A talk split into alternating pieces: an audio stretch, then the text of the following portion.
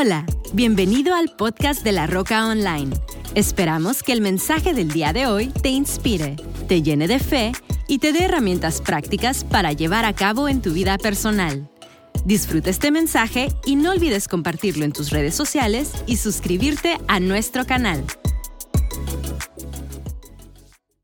Hola familia, qué gusto saludarles y qué honor para mí poder conectar con todos ustedes a través de este medio.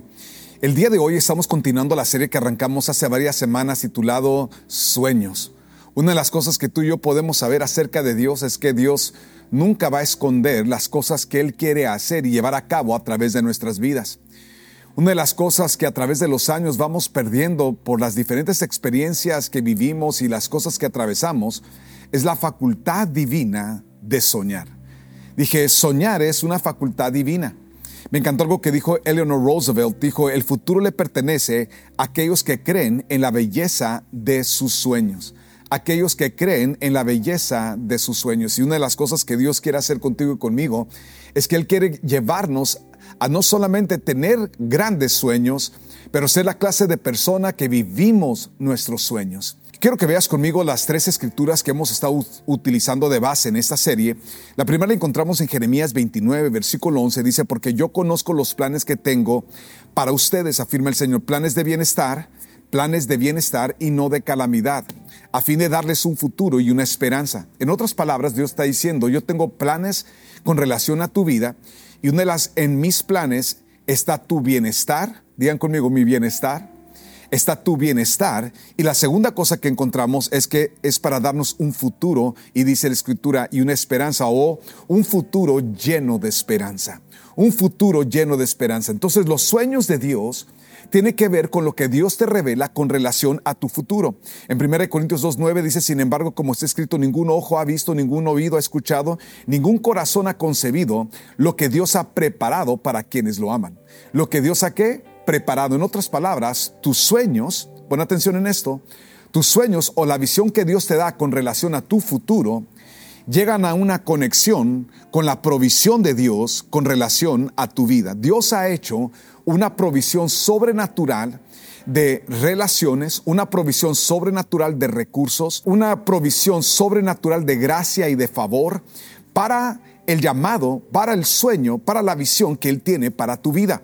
Por eso dice, sin embargo, como está escrito, ningún ojo ha visto, ningún oído ha escuchado, ningún corazón ha concebido lo que Dios ha preparado para quienes lo aman. Y ahí está el detalle, ese es el detalle que hemos estado viendo vez tras vez, que el factor amar a Dios es fundamental para vivir lo de Dios.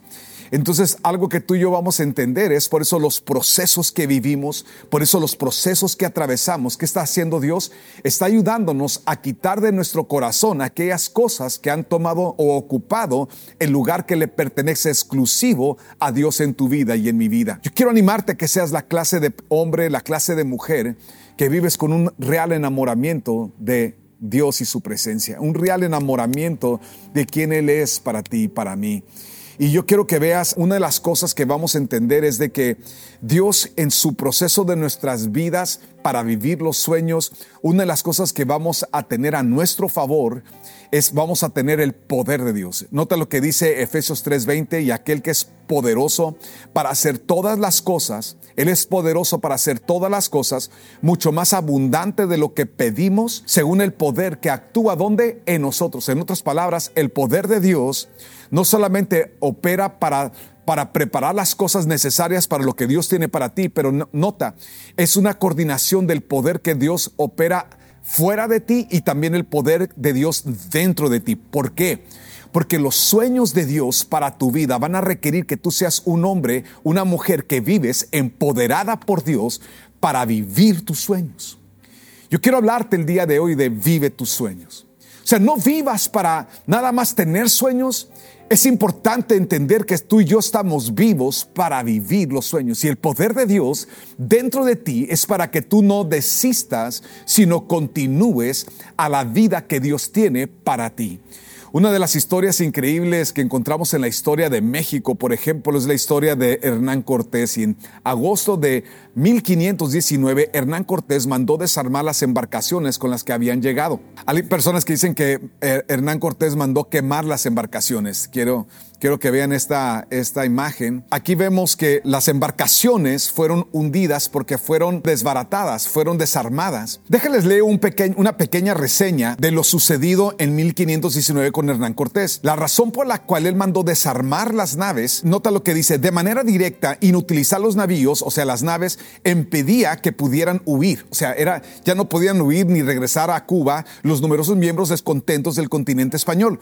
Todos los que sentían miedo justificado ante la temaria empresa de conquista que estaban a punto de iniciar y aquellos que aún apoyaban a Diego Velázquez, gobernador de la isla. O sea, todas estas personas que podrían retroceder, regresar, ahora se encontraban sin ninguna otra más que avanzar.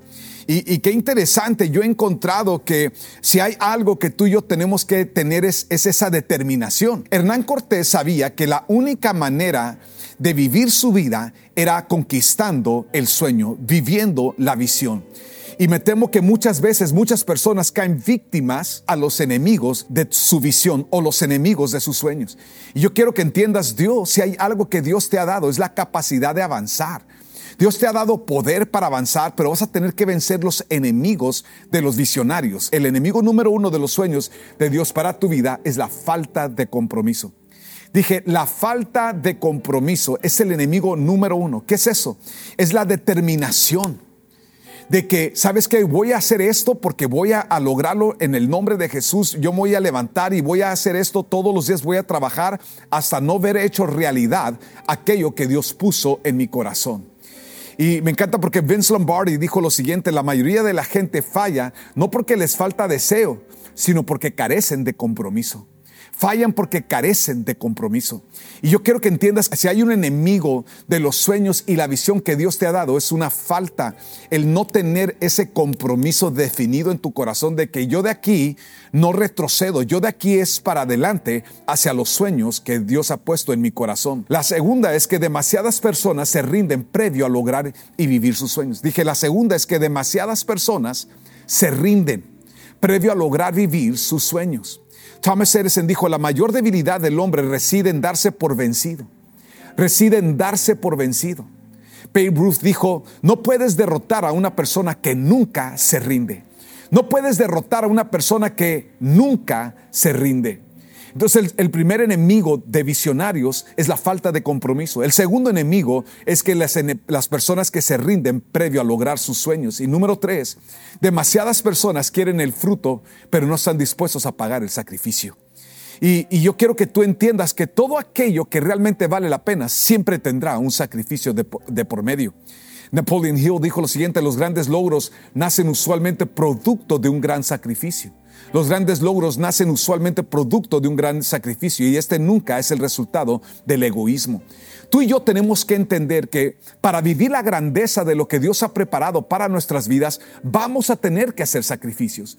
Vamos a tener que ser determinados en no darnos por vencidos. Y número tres, vamos a necesitar ser personas comprometidas con los sueños que Dios ha puesto en nuestro corazón. Hay una historia que la Biblia nos describe. Dice la Biblia que, que estaba el rey Joás. El rey Joás era un rey que Eliseo amó y, y Dios quería, ahora sí que en sus últimos momentos, Eliseo quería darle lo que para Joás sería lo más significante y era libertad de sus enemigos. Y había un enemigo eh, en especial que, que se había levantado y que había sido ahora sí que un aguijón en la carne en la carne de los israelitas. Y, y dice la escritura en 2 Reyes 13, 17, léelo conmigo, dice, y dijo, abre la ventana que da hacia el oriente. Y Joás la abrió y Eliseo ordenó, dispara, así lo hizo. Entonces Eliseo declaró, flecha victoriosa del Señor. O sea, le está diciendo, esas son las victorias que vas a tener. Flecha victoriosa del Señor, flecha victoriosa contra Aram. Tú vas a derrotar a los arameos en Afec hasta acabar con ellos. Estos arameos eran un aguijón en el costado de, los israelitas. Así que toma tus flechas, añadió. El rey las tomó. Entonces Eliseo ordenó, golpea el suelo. Y Joás golpeó el suelo tres veces y se detuvo. Digan conmigo, se detuvo. Se detuvo cuando tenía algo que le podía dar victoria constante. Y dice la escritura, golpea el suelo y Joás golpeó el suelo tres veces y se detuvo. Y ante eso el hombre de Dios se enojó y dijo, debiste haber golpeado el suelo cinco o seis veces. Entonces habrías derrotado a los arameos hasta acabar con ellos. pero ahora solo los derrotarás tres veces. En otras palabras, Joás no tuvo la determinación de golpear hasta, hasta cansarse, hasta que ya no podía tirar flechas. Dios le estaba diciendo, cada una de esas flechas será un golpe de victoria para ti y de derrota contra tus enemigos. Y en lugar de seguir golpeando hasta que ya no le quedara una, una gota, él, se, él se, dio, se dio por vencido con tres solo golpes. Y, y la Biblia dice que se frustró el profeta. Y el profeta se frustró porque veía en él algo que desafortunadamente ocupa el corazón de muchos hombres y muchas mujeres. Un corazón no determinado. Un corazón que se da por vencido. Yo quiero que entiendas, amigo, Dios es un Dios que, que nos revela sus sueños que tiene grandes planes para nuestras vidas. Y yo quiero animarte a que seas la clase de persona que no te das por vencida, sino que luchas, peleas hasta ver los sueños hechos realidad. Quiero que sepas que si vas a vivir los sueños de Dios para tu vida, vas a necesitar ciertas características. Y aún en esta historia tú y yo encontramos que Dios estaba hablando a través del profeta. Sin embargo, algo acerca de Joás es que Joás no podía escuchar la voz de Dios a través del profeta. Y por lo tanto, él en su corazón, en su carácter, él se desanimó. Y yo quiero que entiendas, amigo, que si tú y yo vamos a ser personas que vivimos los sueños de Dios para nuestras vidas, número uno, necesitas escuchar la voz de Dios. Dije, necesitas escuchar la voz de Dios. Juan 10, 27 dice, mis ovejas oyen mi voz y yo las conozco y ellas me siguen. Más importante que la voz de tus deseos, más importante que la voz de tus instintos, es la voz de Dios a favor de tu vida. Rick Warren dijo lo siguiente, muy a menudo nos perdemos de escuchar la voz de Dios simplemente porque no estamos poniendo atención. ¿Qué espacio has tú apartado en tu vida para poder escuchar la voz de Dios? Dios habla, pero muchas personas quieren escuchar la voz de Dios en medio de los ruidos de sus vidas. Es por eso que los tiempos de ayuno, los tiempos de que nos apartamos para orar y ser intencionales son fundamentales.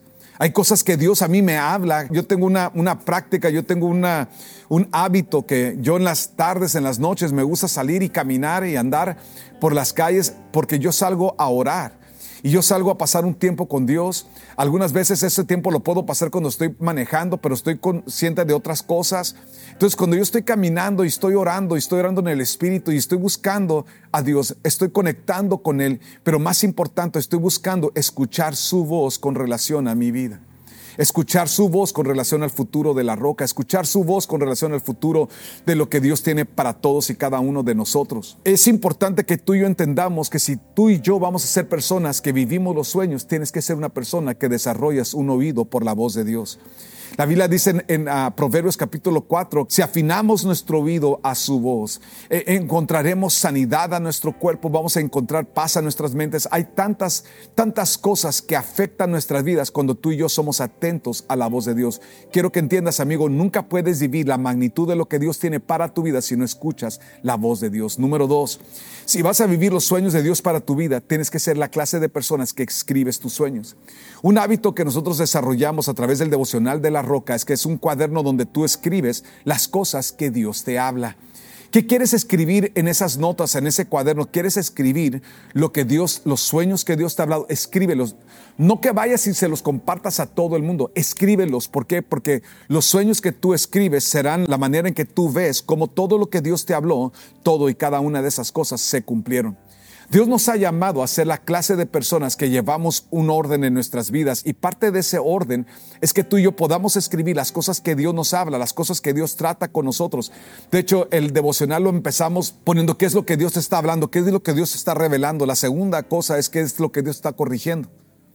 ¿Qué está Dios corrigiendo? A, escribir esas cosas es importante. ¿Por qué? Porque tenemos que vivir conscientes, no solamente de los sueños, pero tenemos que entender las correcciones. Desde que arranqué el año, una, una de las cosas que Dios habló y me reveló a mí con relación a mi vida era lo importante y eso es algo que yo escribí porque era importante que yo viviera consciente. Yo necesito vivir consciente de vivir mi vida ante sus ojos, de vivir mi vida en lo secreto de, de mi relación con Él. Y dice, porque el Padre que ve en secreto es el que te va a recompensar en público. Tú no puedes esperar algo grande en público si no llevas un orden en tu vida secreta. Y eso fue algo que Dios me habló a mí, yo lo escribí.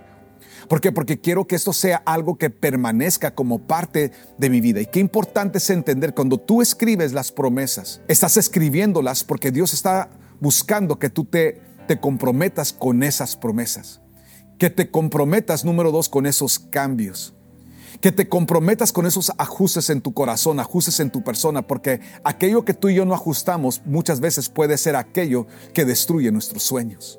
Es por eso que es importante que seamos la clase de personas que vivimos comprometidos de escuchar la voz de Dios y de escribir las cosas que Dios va hablando y va tratando con nuestras vidas. Jeremías 36:4 dice, mientras Jeremías le dictaba todas las profecías que el Señor le había dado, Baruch las escribía en un rollo. En otras palabras, Jeremías estaba viendo, Baruch estaba escribiendo. ¿Por qué? Porque tenían que escribirse. Esa palabra profecía es, es esa perspectiva con relación al futuro que Jeremías estaba viendo. Tú y yo es lo que Dios quiere hacer. Es por eso que hemos hablado esto varias veces. Tú eres el profeta de tu vida. Tú eres la primera persona que Dios le quiere hablar con relación a tu futuro. Escríbelo. Escríbelo porque serán grandes las cosas que Dios hará. Craig Reed dijo lo siguiente, un sueño escrito con fecha se convierte en una meta. Una meta separada en pasos se convierte en un plan. Y un plan respaldado por acciones lleva tus sueños a una realidad. Dios quiere llevarte a vivir tus sueños, que tus sueños dejen de ser sueños y se vuelvan tus realidades. Número tres, quiero que, entiendas esto, personas que vamos a vivir nuestros sueños, vamos a determinar y que vamos a necesitar rodearnos de personas que retan tu fe. No solamente rodearte con personas, sino rodearte con personas que retan tu fe. Nota lo que dijo Pablo en Romanos 1.12. Dice, cuando nos encontremos, quiero alentarlos en la fe, pero también me gustaría recibir aliento de la fe de ustedes. No solamente quiero alentarte en la fe, quiero recibir aliento de tu fe. Muchas veces el problema que cometemos es que nos rodeamos siempre apoyando a personas y, muchas veces no estamos nosotros alimentando nuestra fe de lo que vemos en otros. Qué importante es entender esto, porque esto, es, esto va a determinar cómo tú manejas las relaciones en tu vida. Jim Robin dijo, eres el promedio de las cinco personas con las que más pasas tiempo. Eres el promedio de las cinco personas con las que más pasas tiempo. John Maxwell dijo esto, mientras más te rodeas con personas de alto potencial, mayores las probabilidades de tu éxito. ¿Por qué? Porque es contagioso varias cosas. Si hay algo que tú y yo tenemos que tener contagiado en nosotros de otras personas, es que somos personas determinadas, personas comprometidas con la visión, con los sueños que Dios nos ha dado, personas comprometidas con aquello que Dios nos habló y nos reveló. Y por último, y quiero terminar con esto con todos ustedes, es que tienes que determinar perseverar.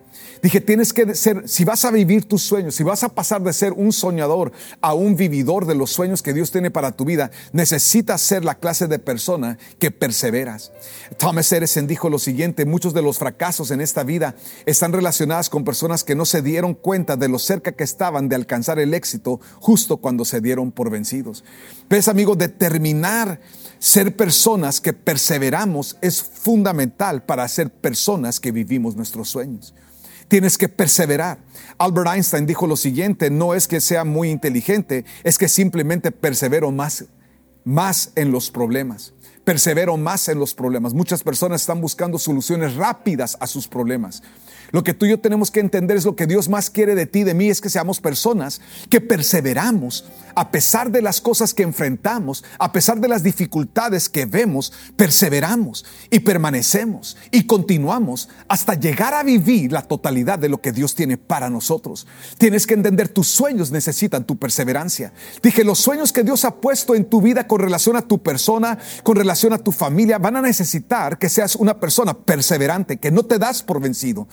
Demasiadas personas, demasiadas personas se rinden antes de vivir los sueños que Dios tiene para ellos. Sea un hombre determinado, sea una mujer determinada, sea la clase de persona que infundes esto a tu familia. Nosotros no nos damos por vencidos, simplemente nos volvemos a levantar, aun cuando caemos. Yo recuerdo, recuerdo una temporada en la vida de mi papá cuando estábamos todos pequeños, mis hermanos y yo, que mi papá cayó enfermo le había dado había tenido tuberculosis y había estado muy enfermo en sus pulmones. Y recuerdo que el doctor, el médico dijo que no podía trabajar por X cantidad de tiempo, estaba realmente muy grave mi papá, había sido operado, había vivido todo un proceso en, su cuerpo. Recuerdo que una de las cosas que fue muy grueso es que vi cómo poco a poco se acabaron las, las reservas que tenían mis papás. Y, y llegó un día cuando comenzaron a, tuvimos que ir a buscar ayuda ayuda a los centros donde te daban comida y alimentos.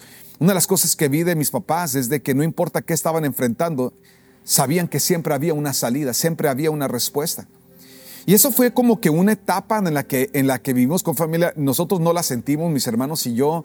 Mis papás siguieron luchando para seguirnos manteniendo en escuela cristiana, siguieron luchando. En nuestra casa nunca faltó pan. A lo mejor no todo venía del, del, supermercado que estaban acostumbrados porque algunas cosas comenzaron. Me recuerdo, recuerdo que fui con mi mamá y recogimos leche, recogimos huevos. Estaban las cosas los esenciales de, un food bank porque realmente teníamos muy poco dinero. Era, era realmente, estamos, era la primera vez que habíamos calificado para ayuda, ayuda de gobierno.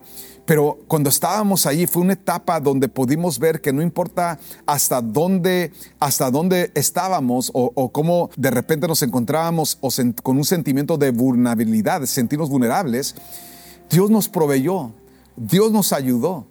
Y lo más increíble fue cómo vi a mi papá, a pesar de lo que había vivido, volverse a levantar, sacudirse esa vivencia y levantarse y seguir, nada más seguir viendo la fidelidad de Dios que está con aquellos que perseveran. Mi papá salió de esa situación, nuestra familia salió de esa, situación. Nunca más volvimos a, necesitar el apoyo del gobierno para nuestra supervivencia.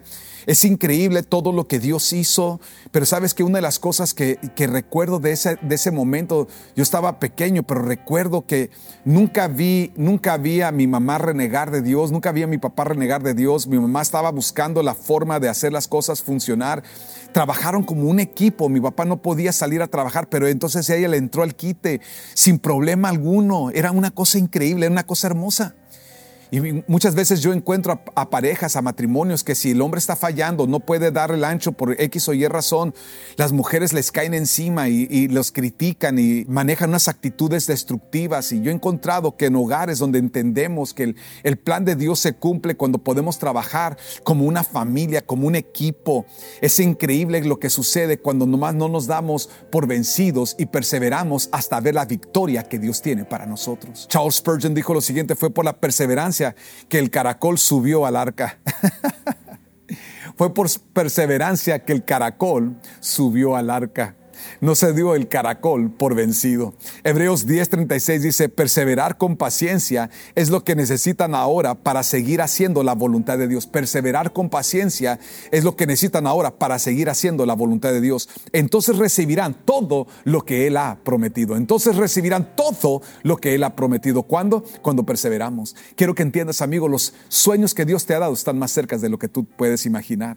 Qué importante es que seas la clase de hombre, que seas la clase de mujer que no te das por vencida, que no te das por vencido, sino que perseveras. Sé una persona comprometido con tus sueños. Nadie más puede comprometerse con tus sueños. Nadie más puede comprometerse con lo que Dios a ti te ha hablado. Qué importante es que tú seas ese hombre, esa mujer comprometido con Dios, comprometido contigo mismo y comprometidos a ver hechos esos sueños realidad. Familia, y quiero invitarte a que hagas esta oración con todo tu corazón. A lo mejor tú has estado como esos los compañeros o los acompañantes de Hernando Cortés pensando, a ver, ¿a me escapo? No estoy de acuerdo con esto. Pero si hay algo que va a hacer de ti un hombre, una mujer que vives tus sueños, es que seas la clase de persona comprometida, que perseveras, que sigas adelante hasta ver el sueño hecho realidad en tu vida. Con toda cabeza inclinada y todo ojo cerrado, ahí donde tú estás, dile conmigo, Padre, gracias por tus palabras. Gracias por lo que tú hablas a mi vida. Gracias por lo que tratas con mi corazón. Gracias por lo que tú tratas con mi carácter. Te pido que perdones, Señor, toda actitud de negatividad. Perdona, Señor, toda actitud, Señor, de, de, falta de compromiso. Padre, te pido que perdones todo aquello que yo he permitido en mi mentalidad, Señor. Perdona la falta de compromiso. Perdóname, perdóname, Señor, por haberme rendido o por haber echado la toalla. Perdóname, Señor. Señor, perdóname por no estar dispuesto a sacrificar lo que sea necesario para, para poder vivir lo que tú tienes para nosotros como familia. Padre, el día de hoy yo determino con todo mi corazón pelear la buena batalla de la fe. creerte a ti, confiar en ti y vivir con la determinación que si tú estás conmigo, ¿quién contra mí, Padre? Te amamos, mi Dios. Te amamos y te damos gracias por la oportunidad que tenemos de juntos vivir la vida que tienes para nosotros. Glorifícate en cada casa, en cada familia. Señor, en, este, en esta hora te pedimos, Señor, que la mano tuya sea sobre nuestras familias. En el nombre de Jesús. Amén y amén.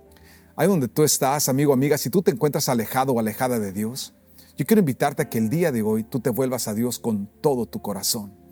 Si tú eres la clase de persona que por X o Y te rendices aún en tu caminar con Dios, vuelve a Dios.